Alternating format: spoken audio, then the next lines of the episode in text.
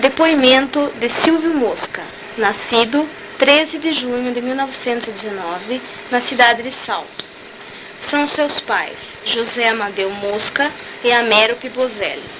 Casado com Maria Canova. Desse casamento tem três filhos, Célia, Maria do Carmo e Silvio. Nesta gravação estão sendo seus interlocutores. Héctor Liberalesso, Fernanda Helena Petrini e Gisela Barnabé. Hoje é terça-feira, 7 de dezembro de 1993. E aí, o que é, Petrini?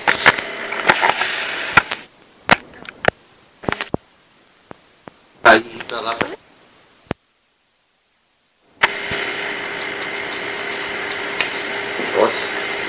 Silvio, você tendo nascido em 1919, naturalmente a sua primeira escola foi o Tancredo do Amaral. Você se lembra quais foram os seus professores durante os quatro anos que você esteve naquela escola? Eu lembro só de dois. O doutor João César e o Berreta. Professor João Batista César E o e Berreta. professor Antônio Berreta. É. E tinha, ah, e tinha uma, uma professora no segundo ano chamada Dona Alice. Dona Alice Barbeito Milani. Não sei, o sobrenome não lembro. não lembro. Você não foi aluno do Baxixa, do Paula Santos? Não fui, Nem de Dona Benedita de Rezende? não fui. Desde quando você se lembra de ter tomado conhecimento da importância que tinha na vida esportiva da cidade Amadeu Mosca, seu pai? Acho que desde 1933, mais ou menos. Naquele tempo, Mosca jogava em que time? Corinthians. Corinthians, Corinthians, Saltense, Futebol Clube. Que posição ele jogava? centro médio.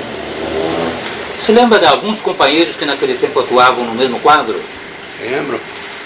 Diz.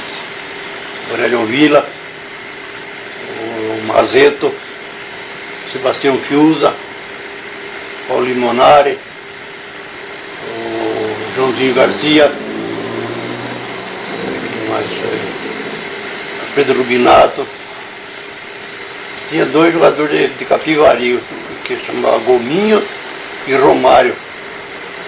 Isso era de Capivari. Eles jogavam no no Corinthians aqui, né? E o goleiro já era Servino.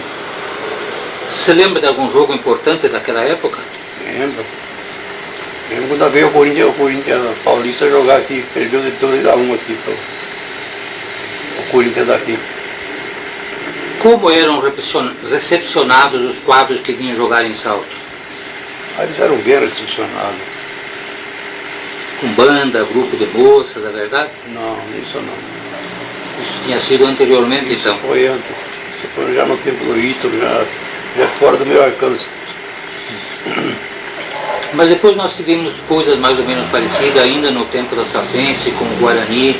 Mas quando- fotografias desse- Naquele, nesse tempo, que eu estou contando de 1933, existia também aqui no Sarto o Ipiranga.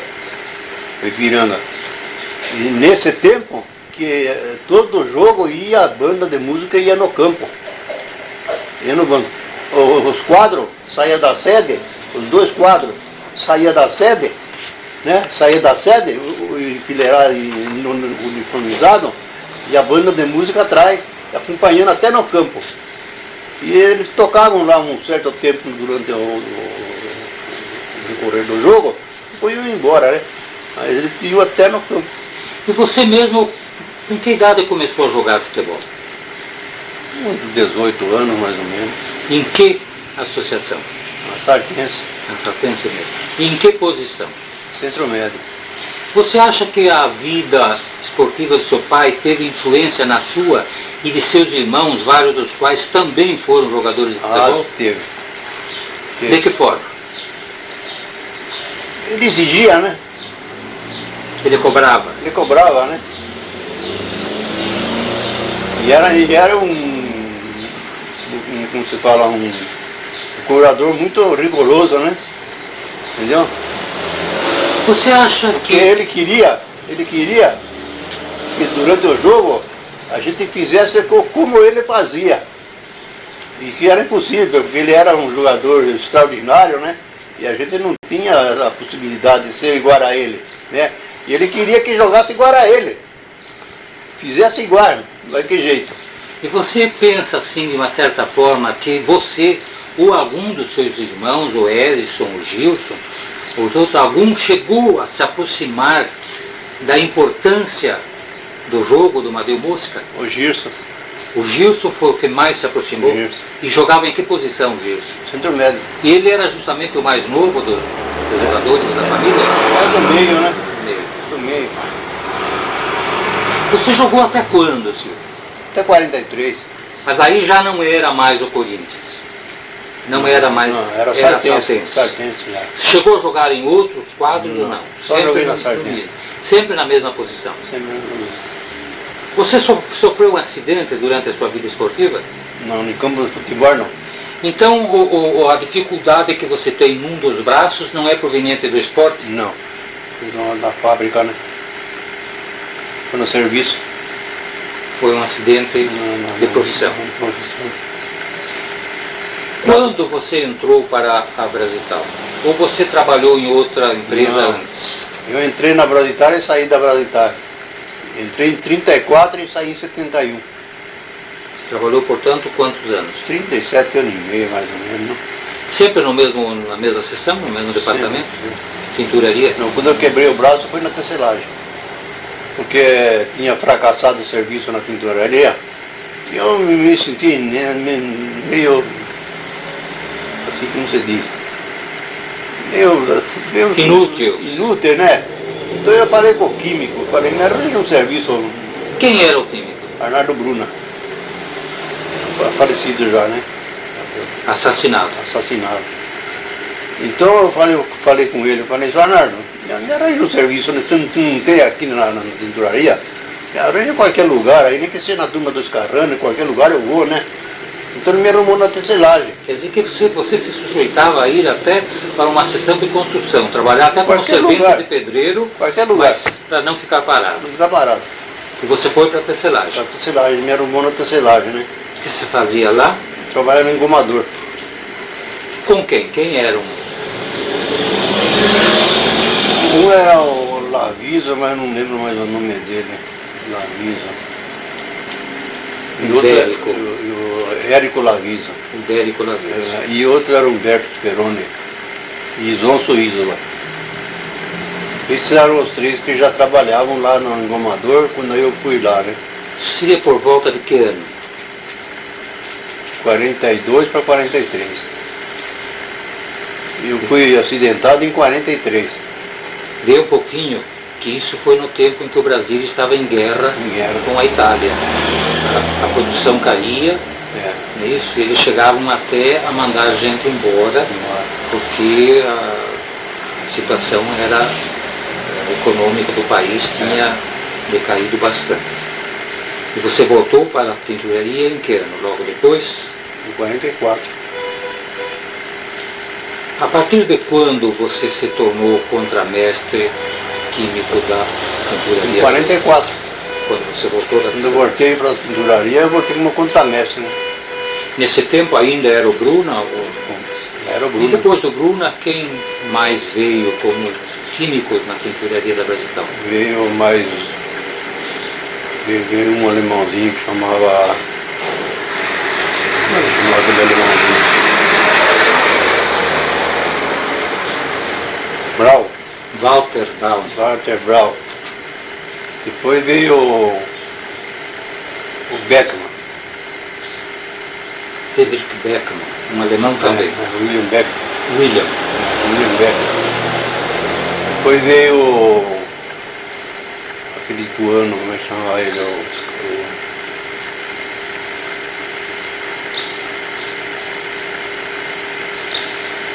até agência de automóvel e tudo, como é que chama ele? O-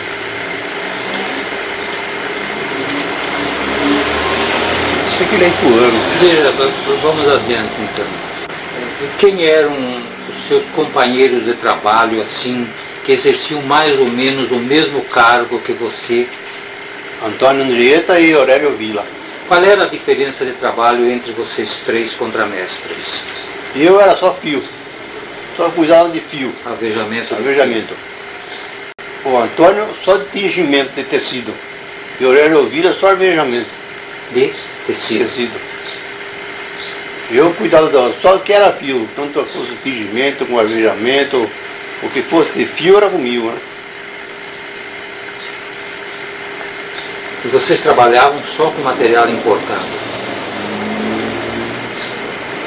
Menina, essas coisas eram tudo importadas. Você lembra de alguma mar- marca, de alguma fabricação de meninas? Baia. Baia. Por que que naquele tempo tinha uma certa fama, uma cor, uma espécie chamada indigo, azul? Isso porque era feito com, com corante índigo, que ele era desbotável, né? Indesbotável. Desbotável. Desbotável. Você lavava, ele desbotava, né? Seria o mesmo produto que hoje está sendo usado É o mesmo, produto, é o mesmo produto que usa ainda a, a Brasitar lá em Americana. Que a, a Brasitar tem uma, uma filial americana, não tem? Não, deve estar deve haver um- algum engano. A Brasital nunca teve nada em, em A americana. Brasitar não, mas essa a, a Santista. Santista. Santista. Eles usam lá o índigo para fazer. E ainda vem da Alemanha esse produto ou já temos Não sei, fabricação não, sei, nacional? não sei se é fabricado né, já aqui, né? Mas era, era do alemão. Na- Você guarda assim alguma lembrança especial da sua vida profissional na Brasital? De companheirismo, de direção? Claro, não, porque o Antônio Direita, por exemplo, foi um grande companheiro, né? Aurélio Vila, né? Foi um grande companheiro de serviço, né? Tanto que eu, eu, tinha certas dúvidas, nós trocava ideia, né? Por exemplo, Antônio vinha perguntar para mim muitas vezes certas coisas, ele estava meio, meio por fora, e eu, a mesma coisa eu fazia com ele, né?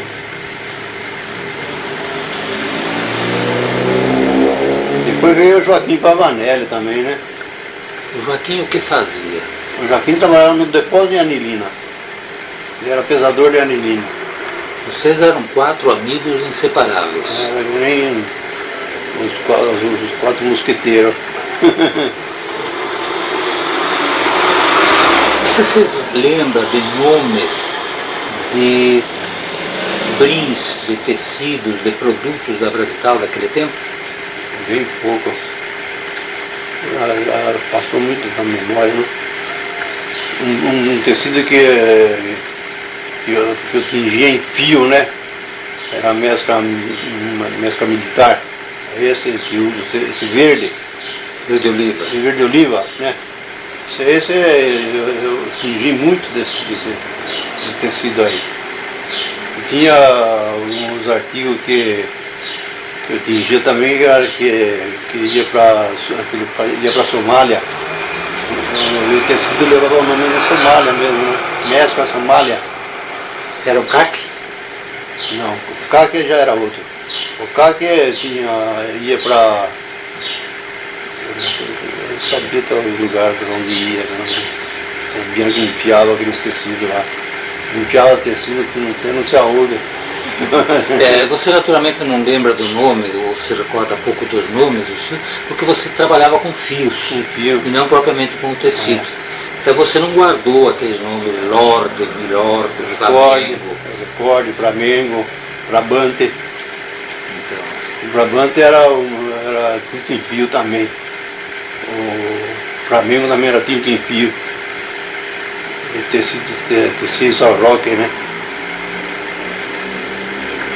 Você chegou a pegar tempo de tecidos linificados, de popelines. Peguei.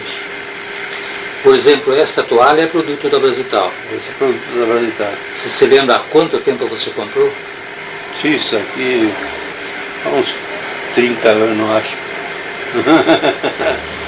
uns 30 anos isso aqui. No tempo que tinha um armazém de emergência que eles falavam, eles vendiam lá, né? Uma vez por mês, mais ou menos, então eles vendiam para os operários, né? Eu comprei lá isso aqui. Comprei umas parcelas. Ainda tem, acho que deve ter alguma guardada em algum lugar por aqui. que nem usada não foi ainda. Nem, nem na mesa não veio ainda. Você se lembra de alguma greve famosa havida na Brasital durante o tempo que você trabalhou? Durante o meu tempo teve, teve pouca greve. Teve umas grevinhas pequenas assim, né? Teve uma greve que até o onde escreveu no jornal que, que tinha mais polícia na. na Porque operários grevistas. Porque operários na, na, na militar. Você acha que eu lembro desse caso? Né? Escreveu no jornal. No outro dia, no outro dia, o velho Bianchi veio com o jornal, ele, ele, ele riscou em vermelho assim o artigo, mas como é que se diz? Ele grifou. Ele escreveu em vermelho assim, o quadro estava escrito o artigo assim, chegou com o Antônio e falou com o Antônio. Ele entrou, ele nem foi cumprimentar o Pimpo, entrou já direto no Antônio jogou o jornal em cima da mesa assim e falou para o Antônio, foi você que escreveu isso aí? Antônio falou, foi eu que escrevi. Antônio era duro, né? Fui eu que escrevi isso aí. E ter uma discussão feia, rapaz. Acho que era mais de umas duas horas discutindo.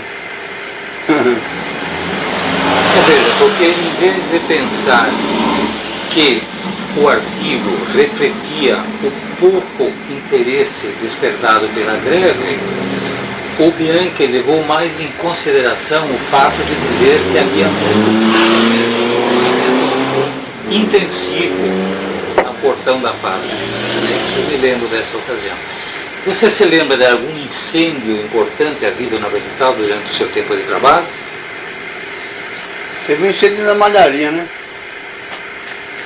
Você assistiu, tomou parte? Eu não tomei parte, mas eu fui, fui quando eu trabalhava na malharia queimou a malharia. Esse incêndio levou à desativação daquela sessão. Aquela sessão parou de uma vez, acabou com a sessão, né? E teve também um incêndio lá no, no algodão, lá no, na estação lá também, que é recente. poço de algodão que a Brasital tinha, onde hoje é a metalúrgica PIC. PIC, você lembra, né? E isso foi também no meu tempo que eu trabalhava na Brasital. Até nesse dia, eu estava trabalhando, eu, eu entrei de manhã e os operários que estavam na cinturaria, eu já fui ver de serviço, né? E o, o Arnaldo Bruna veio lá, mandou parar tudo. Mandou parar tudo e mandar tudo o pessoal para lá. Daí eu falei para o Arnaldo Bruno, eu não vou, eu não vou apagar fogo não, eu não sou bombeiro. Eu falei para ele. Ele deu risada e falou, não, não, então fica aí, né? Eu falei para ele que não era bombeiro. Não achou ruim, não falou nada.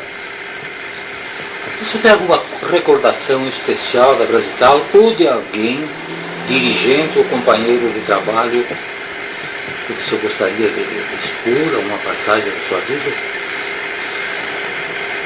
É, companheiro de serviço teve diversos, viu? Operário companheiro assim que trabalhava junto comigo, né? Havia muita cordialidade, confraternização. Tinha, tinha, tinha diversos. Tinha alguns lá que eles eram, eram, eles eram bem mais velhos do que eu, porque eu era moço quando, eu existia como contra-médico, né? Tinha 23 anos, era moço. E eles tinham quase 50, eles eu servindo do meu pai, né? Eles me ajudavam muita vez, entendeu? Muitas vezes eu tinha certa dúvida em alguma coisa, então eu perguntava para eles. Eles me orientavam, né? Então faça assim, faça assim, né? Entendeu como é que era? Um que, um que me recordo muito bem, tive muita, um, muitos sentimentos né, quando ele morreu, foi o Antero Grossini. Você é o Antero Grossini? Sim, Antero Grossi. Grossi, é. Era um homem 100%. Até parece que ele é sogro do Betão, né? Exatamente. Não é sogro do Betão? Pai da Tereza. É, Ele era, ele era um homem 100%, viu? 100%. Quando eu entrei trabalhar na Brasitar, trabalhar na Brasitar, tinha na Brasitar aquele tempo, na tinturaria, uns 10 velhos, com mais de 90 anos. Com mais de 90 anos eu, eles não, não se aposentavam porque não tinha aposentadoria naquele tempo. Não tinha aposentadoria. Então eles não iam embora, né?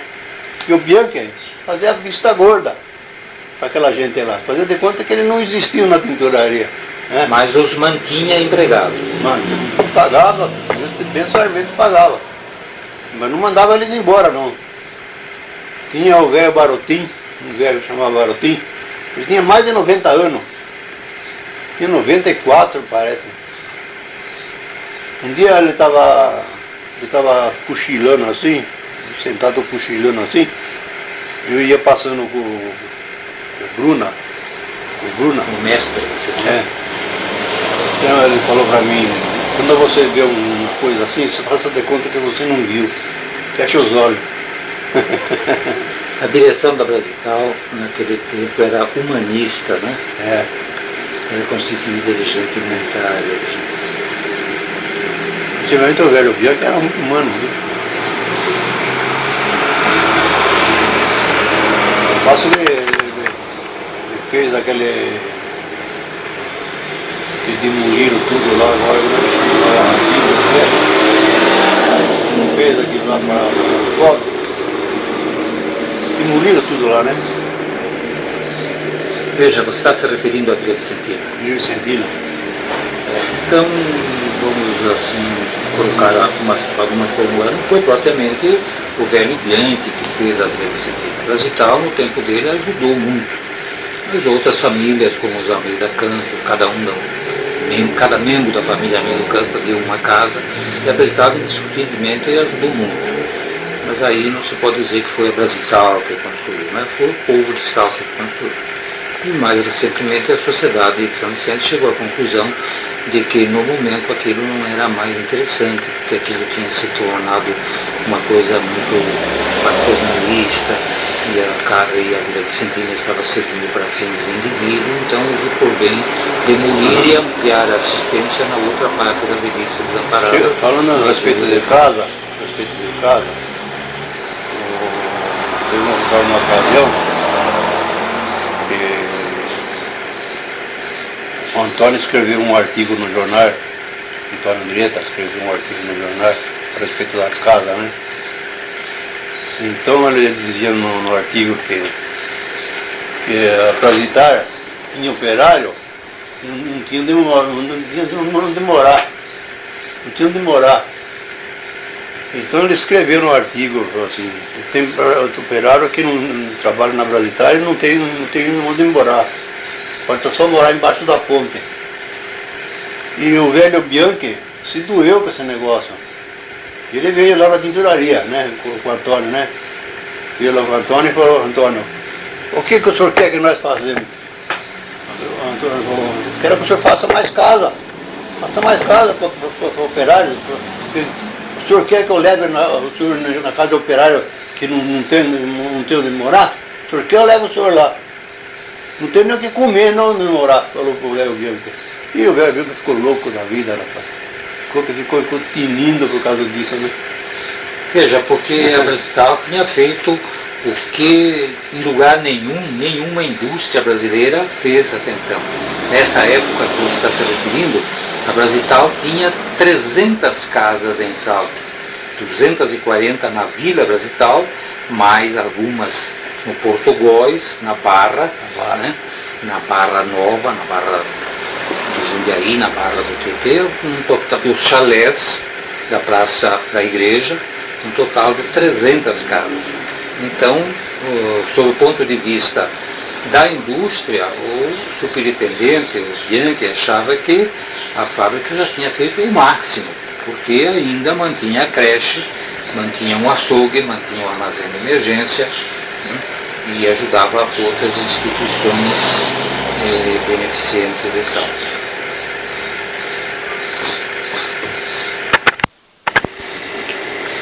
Silvio, você, pelo sobrenome que tem, é descendente de italianos. Você gostaria de dizer alguma coisa com referência à vida dos seus antepassados quando vieram da Itália, o que faziam, para onde foram? Esse, esse meu bisavô, na vida da Itália, veio com um irmão, né? Eu, esse meu, meu Esse bisavô quem é?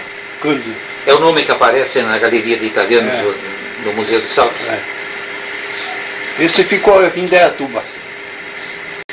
Cândido. Até meu pai nasceu em Deatuba, né? Meu outro, eu nem, nem lembro o nome dele mais porque eu me esqueci, já faz tanto tempo. Ele já faleceu, acho que já há mais de 50 anos. Ele foi para o Rio Grande do Sul até 1923, 24 mais ou menos, nós recebia salame. Sua família recebia Salame. produtos da. da, da indústria do, meu, do, do, do irmão do meu bisavô, do, do Rio Grande, salame do, salame do Rio Grande, que falava naquele tempo, né? Até hoje acho Ele montou lá uma salsicharia. É. Ele mandava para nós aqui.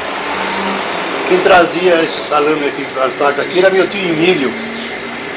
Ele mandava para São Paulo, né? E ele tinha mais contato com meu tio Emílio. Sabe a região onde ele se fixou no Rio Grande do Sul? Não sei. Teria sido Caxias. Não me lembro. Pai tem vocês, só joga, não me lembro. Depois, você que chegou a conhecer o seu avô, Isso é fotografia. só a fotografia. Tinha minha tia Eugênia, tinha uma fotografia dele, mas é meu pai retratado. É meu pai justinho, tirar um e por outro é, é o mesmo. Meu pai retratado, o Cândido. E minha tia tinha na parede lá essa fotografia. Depois ela, ela faleceu, não sei onde foi parar a fotografia, sumiram com a fotografia. Quem, quem, deve ter ficado com ela é o, é o- o Rodrigues, o dentista, como é que chama ele? Geraldo? Medário. Por quê? Porque a casa que minha tia Eugênia morava era dele. Minha tia tinha Eugênia era viúva do Severino Severino Moça, é. um barbeiro. barbeiro. A minha tia Eugênia deu a casa para ele, um trato de ela ficar morando na casa até o dia final, né? Ele, ele que cuidasse da casa, né? E fizeram esse trato.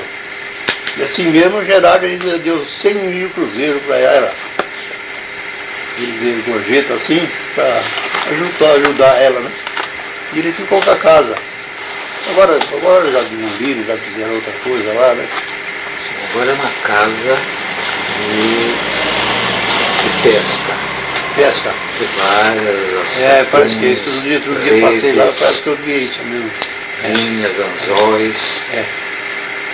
aquários. Olha, Silvio, finalizando, você quer diz- Oh. dizer alguma coisa, alguma mensagem, assalto? Em 1923, meu pai jogava em São Paulo. Jogava em São Paulo e ele trabalhava na Brasitar. Ele trabalhava na Brasitar. Mas naquele tempo, a- o único via de acesso para São Paulo era o trem. Não tinha ônibus. Então meu pai, na, na segunda-feira, depois antes do almoço, ele nunca ia trabalhar. Ele nunca ia trabalhar, porque não dava tempo, né? Ele, ele chegava aqui de trem perto de meio-dia, ele ia de- depois do almoço. E, e o Vitor Bombana, o Vitor Bombana, ele era apontador. Do nas fia- escritório na- da no escritório, na, na, na fiação ele era nesse tempo. Apontador na fiação. E ele marcava o dia do meu pai. Toda, toda segunda-feira ele marcava a presença do meu pai, o Vitor. Né? Como se ele tivesse trabalhado. que estivesse trabalhando. E o João descobriu, o João Bombana, Irmão do Vitor. Bruno Vitor, mandou meu pai embora. Mandou meu pai embora. Então meu pai foi em São Paulo e falou para os homens lá, falou, olha, aconteceu isso assim assado, né? Os advogados lá do clube lá, falou, você quer voltar a trabalhar lá Qual vez?" era o clube? São Bento.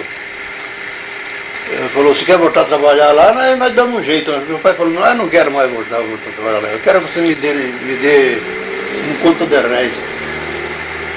Isso, Indenização. de indenização, né? Eu pedi pro, pedi pro clube, né? Não para a Brasileira, pro clube. Pedi um conto de réis.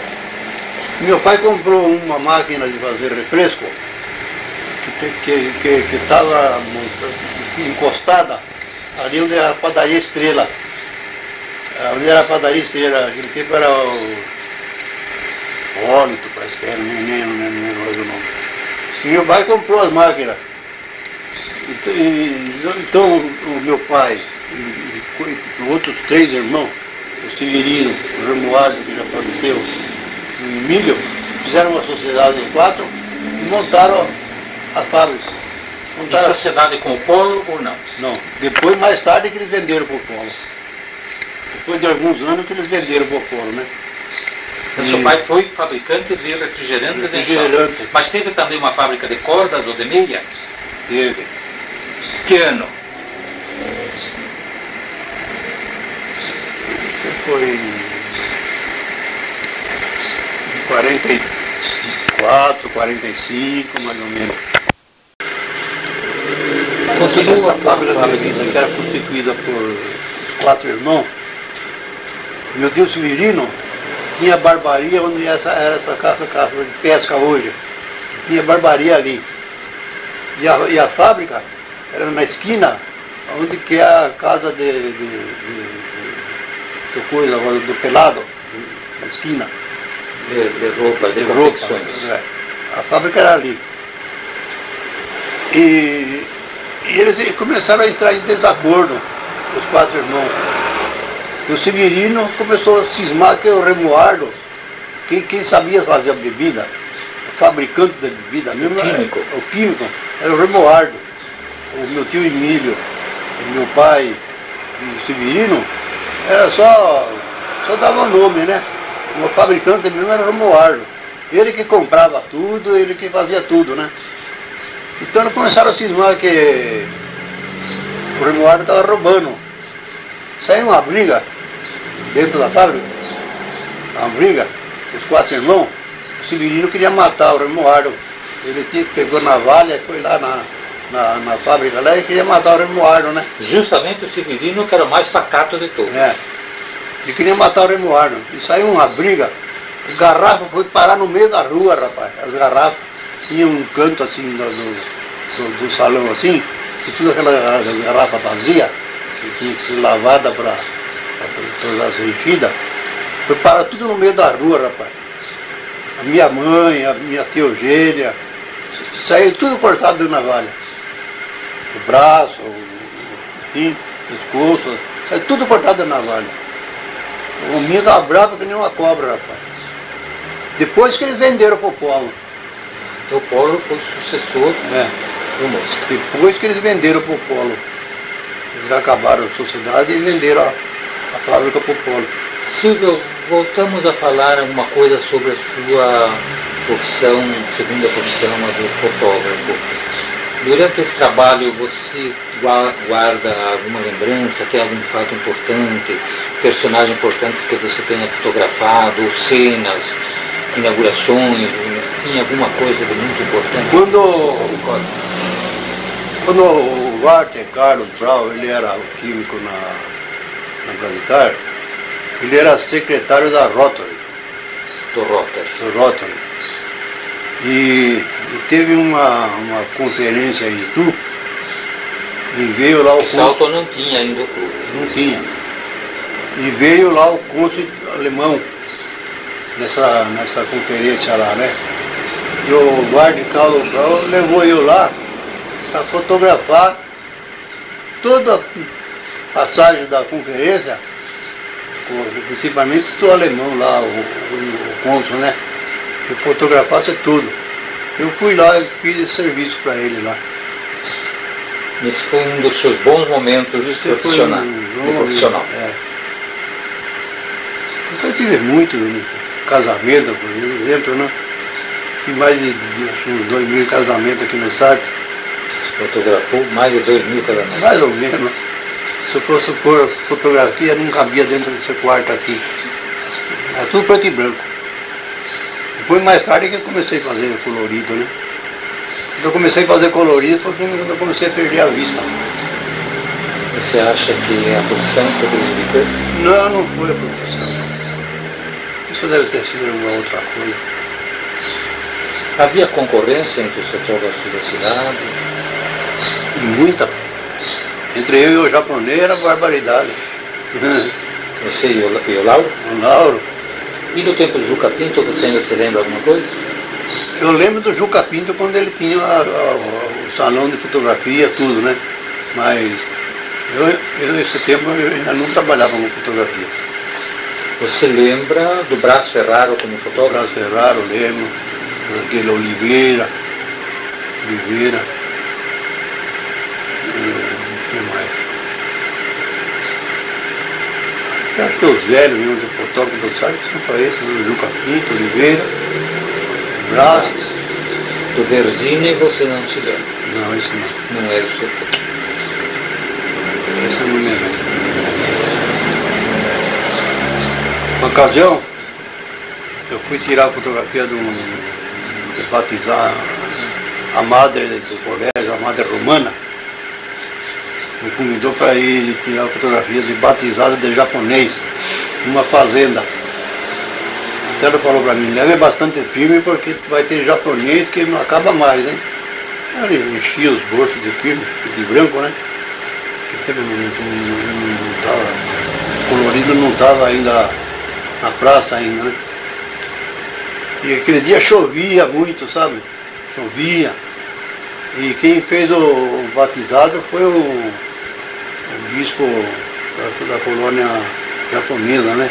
Ele que fez o batizado, né?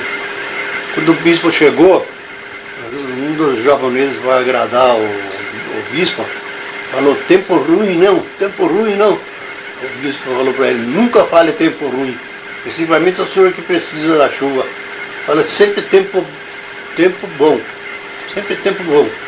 Seja com sol ou com chuva, sempre tempo bom. Ele quis agradar o bispo, falou tempo ruim, né? E o bispo falou ele, não Então era, era, era uma batizado de japoneses adultos, adulto, tinha, tinha, tinha até velho no meio. catequizados pela Madre Romana Espanholari dos É. Penados Sagrada Família. Isso. Que ano? Em que ano? Lembra? Mais ou menos. Um ano. O ano. Isso foi no começo, quando eu comecei a fazer fotografia. Acho que em 50, acho. O senhor começou a fazer fotografia em 1950? Eu comecei em 50. Em 50. Mas, é, Em 51, 52 foi esse, essa passagem do japonês lá. Mas tinha japonês, rapaz, adulto, pequeno, grande, tinha de todo tamanho. Foram muitas vezes. Hum, tinha japonês. Com quem que o senhor aprendeu a, lidar com fotografia? Sozinho, Sozinho? sozinho. Batendo na cabeça. Batendo na cabeça, ia em São Paulo, comprava material, gastava tudo o material e não saía fotografia. Mas até que eu, quando acertei o pé, eu falei, agora eu faço. Fiz. E que material que Guido Santini trazia para o senhor? Papel, drogas, coisas assim de, de uso da, da fotografia, né? Papel, papel me comprou muito, não? De caixa cheia, não? Filmes. Tá vendo aquelas caixas ali? ah, Aí é tudo caixa de. de, de- ah, é. Tá vendo aquela caixa azul lá? sim. Essa caixa azul aí? É, é, é, é japonês isso daí. Registros. Esse é uma fabricação japonesa. Isso aqui. Miyako. Sei. Aqui tem documento, essas coisas aí, né? Registros. Registro, tem. Então quer dizer que o senhor sempre gostou de fotografia e quis aprender sozinho. Começou a aprender sozinho. Aliás, a, foto- a fotografia, Ah, ele até prejudicava a minha profissão na tinturaria. hum. Porque eu me dedicava mais à fotografia do que ao próprio serviço de tintureiro. Sabe disso? Foi chamada a atenção por Nunca, causa disso? nunca fui chamado a atenção. Mesmo, mesmo, mesmo o trânsito do tempo do João Bombana, que era o mais implicante, teve casamento, teve casamento, que eu, eu saía às 10, eu entrava às 6, saía às 10. Depois entrava meio de meia, saía às 4 e meia. Tinha ca- um casamento que era às 9 horas, Marcado fora do fora horário livre. no horário livre. Então eu falei, eu não posso fazer porque essa hora estou preso no serviço, né? Eles iam na Brasitar, falavam com o João Bombana, o João Bombana dava ordem para mim sair para ir fotografar o casamento. E ele marcava o dia, a hora que eu. Que a mesma coisa que eu estivesse trabalhando. Sabe disso? Eu não posso falar nada do Xambomana. não posso falar nada que ele era ruim, que ele, que, que era, era perseguidor. Pra mim não, porque ele pra mim é um camaradão. Mas as pessoas comentavam do, do João Bombana, né? Ele tinha, ele- o João Bombana tem essa fama de ser uma pessoa implicante, Tinha, que né? ele era implicante, era, mas eu, pra mim ele fazia isso. Ele mandava eu ir fazer os serviços de fotografia e ele me marcava o dia, o, o descanso semanal remunerado, não perdia nada. Nada, nada, nada. Até, aliás, quando ele fez, fez boda de, de prata, parece, foi eu que fotografei da festa dele para ele. Eu que fotografei a festa. A volta de prata do João Bombano. Eu fiz tudo, eu fotografei desse tamanho, 13 por 18, era tudo era preto e branco, né? Mais alguma coisa? Uma ocasião, uma ocasião tinha um químico na Caixa chamado Rodolfo. Rodolfo, ele era húngaro, né? Húngaro. Ele era casado e teve um filho, mulher dele, né? Então quando ela foi batizada, foi batizado em Taici. Taici. Colégio dos Padres É, em Taici. E ele pediu para mim para ir lá fotografar os batizados. E depois eu vim na casa dele também para completar a reportagem, né? E, e o padre, ele era bispo. Não era um padre comum, ele era bispo. Mas depois quando terminou a festa na, em Itaici, que eu vim na casa do Rodolfo para fotografar o resto da.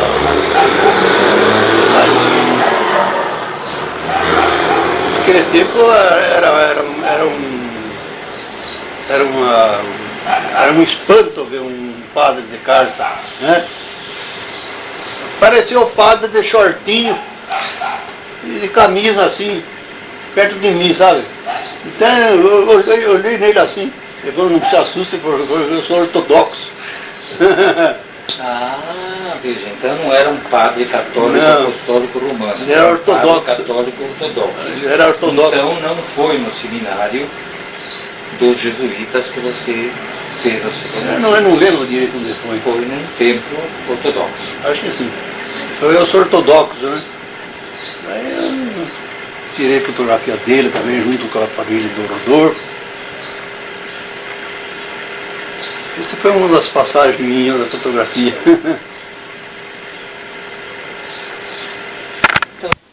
Sigo encerrando, nós agradecemos toda a atenção que você nos dispensou e esse documento vai ficar arquivado no Museu Cidade de Salto para que os seus descendentes e os nossos um dia possam ouvir de novo essa voz. um dia eu vou levar eles lá, meus, meus netos lá. Muito obrigado de parte dos entrevistadores.